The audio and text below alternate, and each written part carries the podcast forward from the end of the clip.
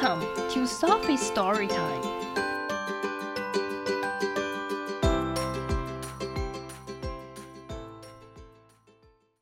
Today's story is The Secret Birthday Message by Eric Carle.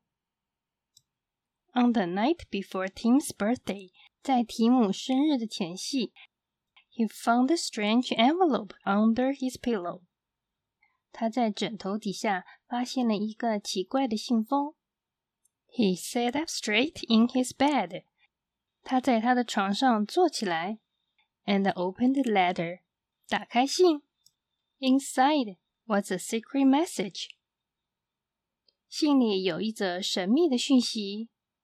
And this is what they said. 讯息是这样写的：When the moon comes up.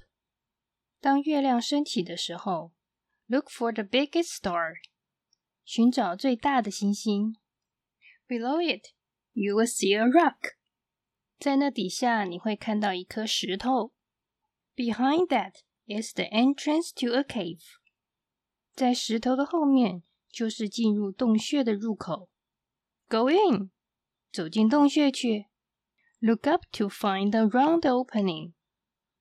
找一找一个圆圆的开口，crawl through，爬过去，go down the stairs，走下楼梯，walk straight ahead to a door，往前直走到门口，open it，打开门，you will see an opening，你会看到一个开口，climb up and through，往上爬。并穿过那个开口。That's where you'll find your birthday gift。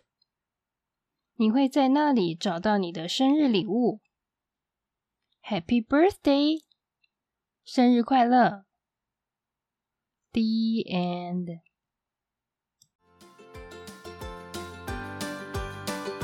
If you like the story, follow us and subscribe to our channel. Tell your friends too. Thank you and see you next time.